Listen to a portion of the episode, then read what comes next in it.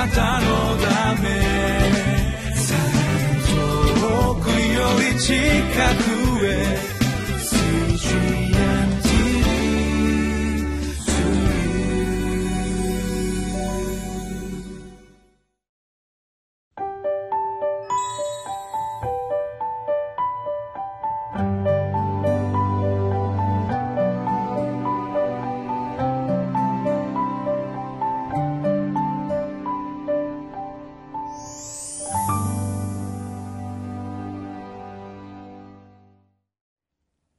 1月14日のリビングライフの時間です。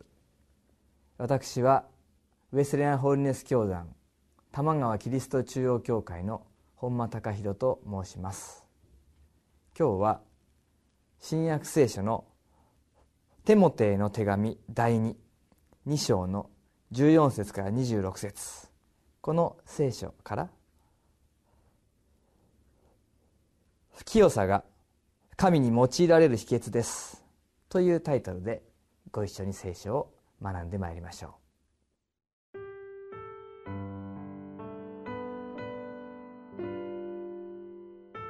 テモテへの手紙第2、2章、14節から26節。これらのことを人々に思い出させなさい。そして何の益にもならず、聞いている人々を滅ぼすことになるような言葉についての論争などしないように、神の御前で厳しく命じなさい。あなたは熟練したもの、すなわち真理の御言葉をまっすぐに解き明かす、恥じることのない働き人として、自分を神に捧げるよう努め励みなさい。俗悪な無駄話を避けなさい。人々はそれによってますます不経験に深入りし、彼らの話は癌のように広がるのです。ヒメナオとピレトはその仲間です。彼らは真理から外れてしまい、復活がすでに起こったと言って、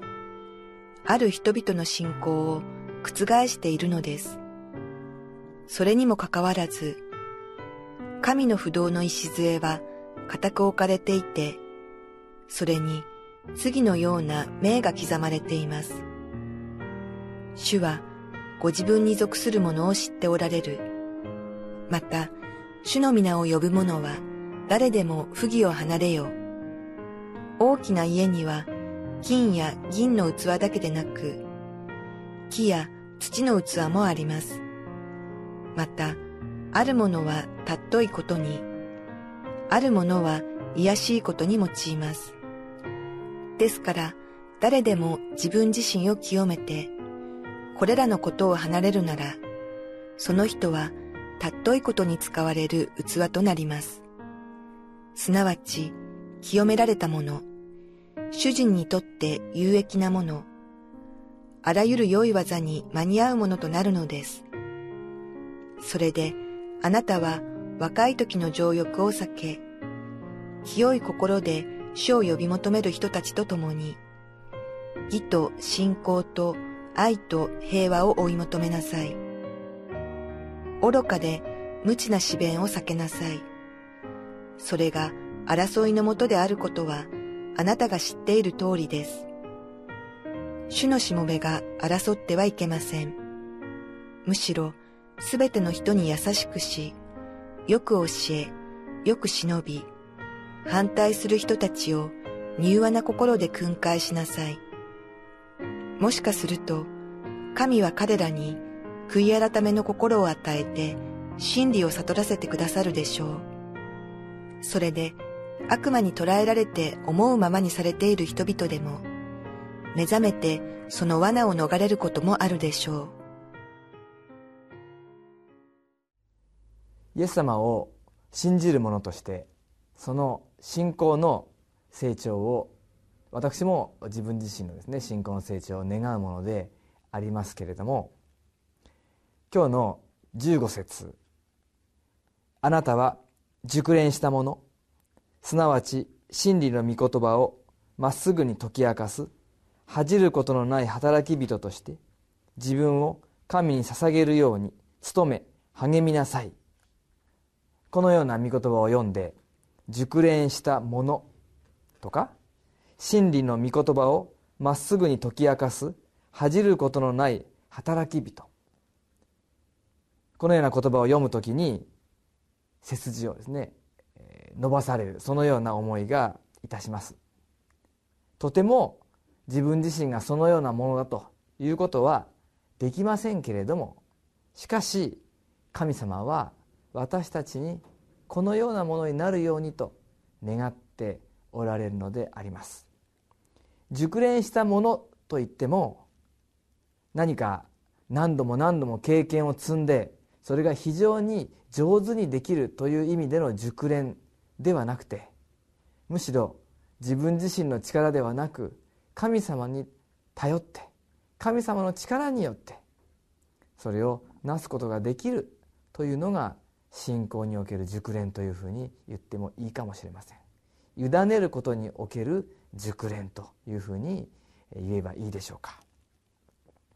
この聖書が書かれた当時教会は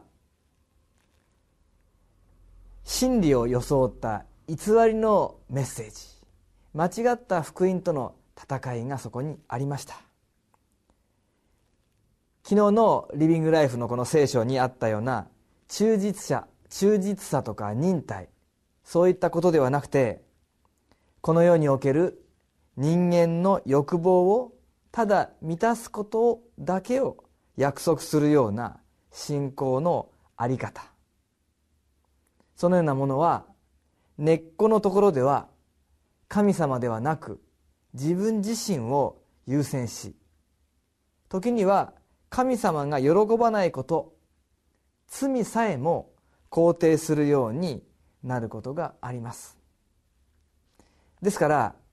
22節にありますように清い心で主を呼び求める人たちと共に義と信仰と愛と平和を追い求めなさいと。私たちは清い心で主を呼び求める。そのような歩みをしてまいりたいと思うのであります。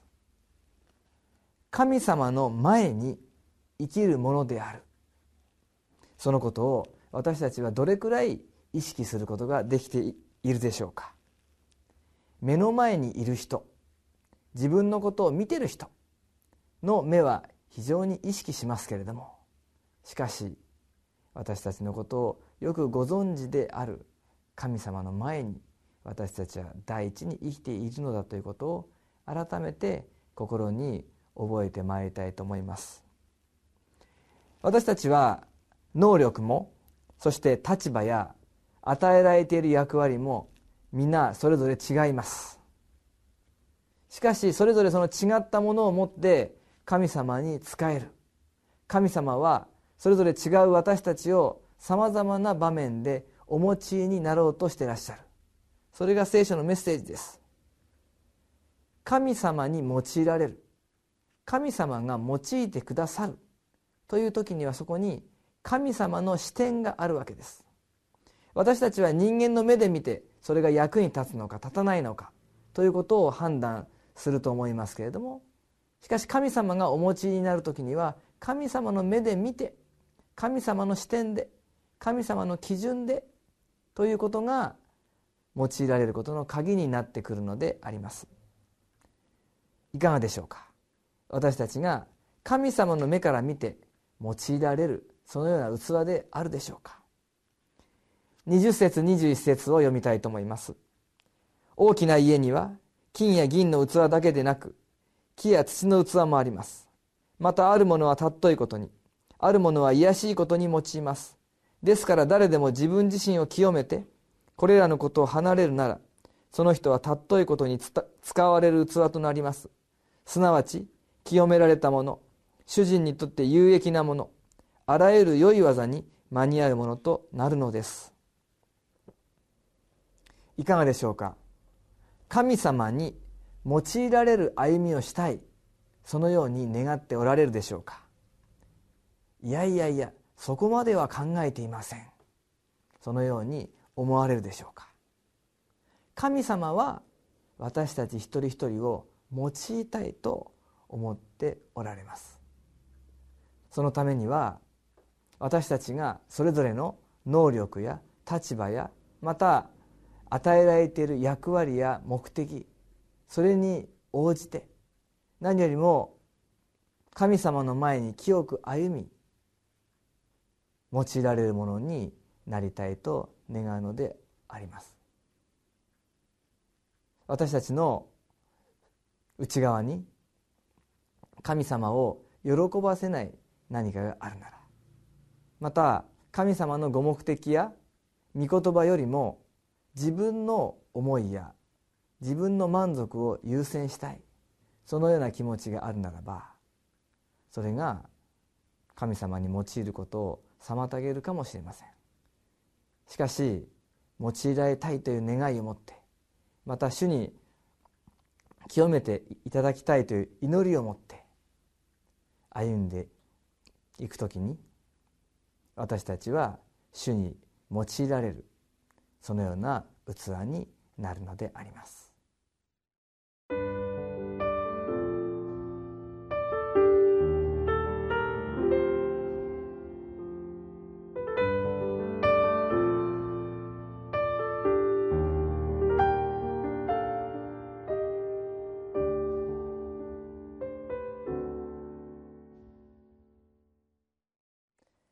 清いというのは